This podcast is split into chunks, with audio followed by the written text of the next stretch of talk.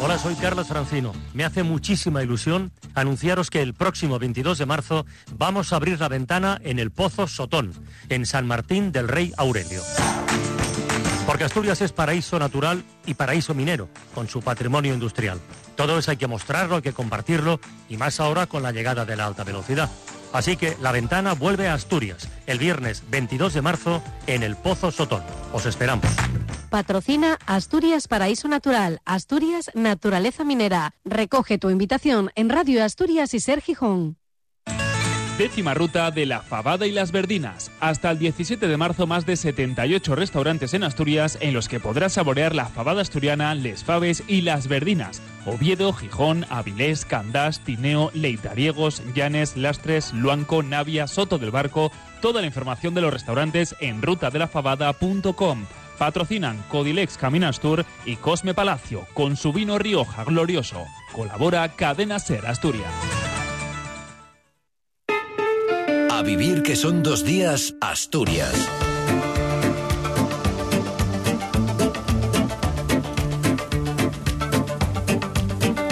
¿Qué tal? Buenos días. Es sábado, es 2 de marzo. Comenzamos con el repaso a los titulares. Enfado mayúsculo en el gobierno asturiano por el nuevo incumplimiento de transportes tras el anuncio del retraso de los trenes abril. El Principado exige una reunión urgente y explicaciones. La empresa investigada en el caso Coldo también quiso hacer negocio con las mascarillas en Asturias, pero Salud optó por otros proveedores. El jurado declara culpable al acusado de matar a su novio en 2020 en Soto del Barco. Son los titulares de una jornada en la que esperamos precipitaciones persistentes en el oeste y un desplome de la cota de nieve hasta los 600-800 metros, nevadas de importancia en la cordillera y en zonas altas del interior. De hecho, la Agencia Estatal de Meteorología ha emitido un aviso de nivel amarillo por viento y mar combinada del noroeste en la costa y por riesgo de lluvia y nevadas en el suroccidente, también por nevadas en la cordillera y en picos de Europa. A estas horas, además, hay que utilizar cadenas para circular por el puerto de Tarna, por el de Somiedo, el de San Lorenzo y el de Ventana.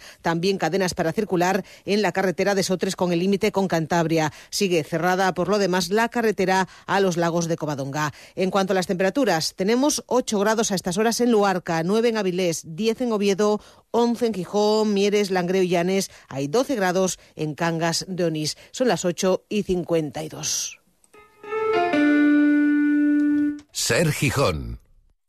Más y más. Precios redondos. Margarina tulipán de 225 gramos a solo un euro. Garbanzo extra, el maragato, a solo 2 euros el kilo. Pizza de jamón y queso, Casa Tarradillas, pack de 2 a solo 3 euros. Y en droguería, lejía densa, Selex, 2 litros a solo un euro. Más y más. La calidad que te sienta bien. Lo estabas esperando. El remate final de rebajas de Promo Sofá ha llegado a Asturias. Sofás, cheslongs, rinconeras, sofás camas, sillones, descanso, complementos. Todo con financiación dos años sin intereses. Remate final de rebajas en Promo Sofá. Precios de escándalo. Polígono Natalio, frente a la central lechera. Aprovecha, es tu última oportunidad. Cadena Ser. 100 años de radio.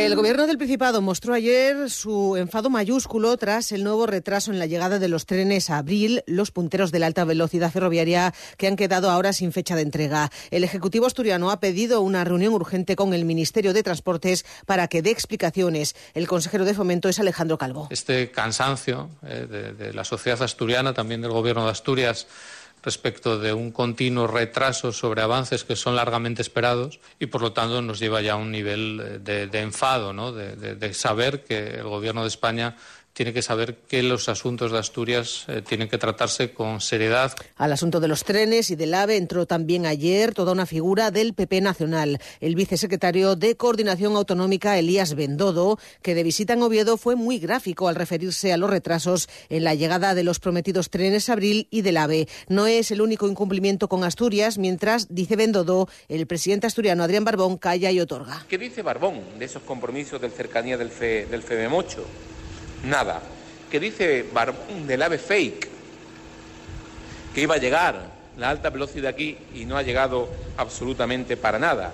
Y el peaje del Huerna, absolutamente nada.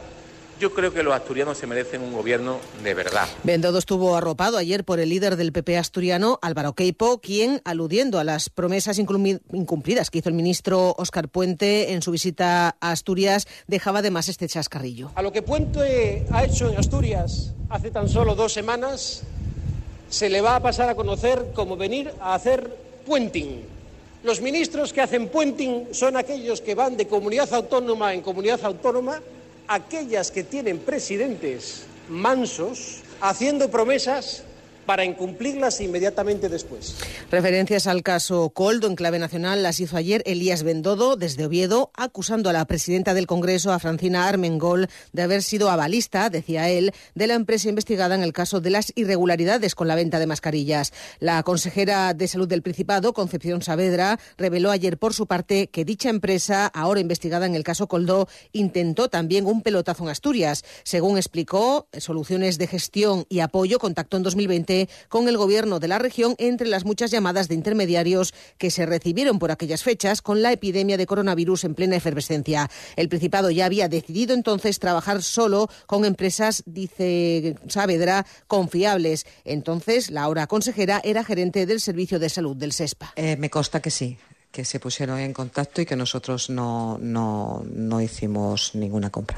En aquel momento estábamos dentro de un expediente de contratación de emergencia ya con un acuerdo marco, o sea, con, con, una, con un número importante de mascarillas y por lo tanto decidimos que no íbamos a entrar en ningún otro tipo de adquirirlas por ninguna otra vía. Y el jurado del juicio por la muerte de un hombre en noviembre de 2020 en la localidad de San Juan de la Arena, en Soto del Barco, declaró ayer culpable al acusado de este homicidio, un hombre de nacionalidad rumana al que se considera ahora culpable de matar al que era su novio. Eh, le causó la muerte clavándole un cuchillo sorpresivamente y sin que tuviera posibilidad de defenderse a la altura de la zona inferior de la clavícula. La Fiscalía mantiene su petición de 12 años de prisión, aunque ahora será el presidente del tribunal el que decidirá la pena a imponer.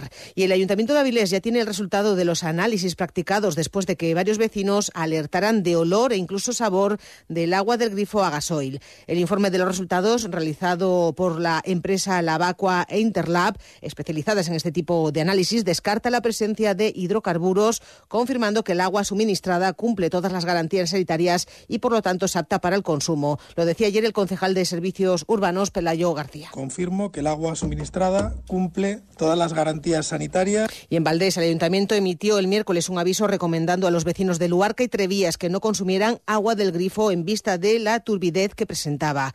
Aquí la causa estaba clara, la crecida de los ríos Negro y Esba por las lluvias de los últimos días. La situación ya se ha normalizado y ya se puede beber del grifo, aunque el problema de la turbidez es recurrente y hace falta una solución definitiva que el alcalde, Óscar Pérez, espera que llegue más pronto que tarde. Este asunto de la turbidez pues es evidente que tiene que ser y ya es una de las cuestiones prioritarias a enfrentar por parte del ayuntamiento y esperemos que dentro de este mandato pues podamos tener una nueva planta de tratamiento de aguas, una etapa, para precisamente dar por solventado de manera estructural este problema. Deportes, David González, buenos días. Buenas noches. Sufrió, acabó pidiendo la hora prácticamente, pero el Sporting ganó ayer en el Molinón 2-1 al Albacete, sufrió mucho más de lo necesario o de lo previsto contra un rival de abajo que además jugó con 10 durante toda la segunda parte y el final de la primera, pero ganó y gracias a eso el Sporting ha dormido hoy cuarto clasificado de nuevo en playoff, empatado a puntos con el tercero que es el Eibar y a la espera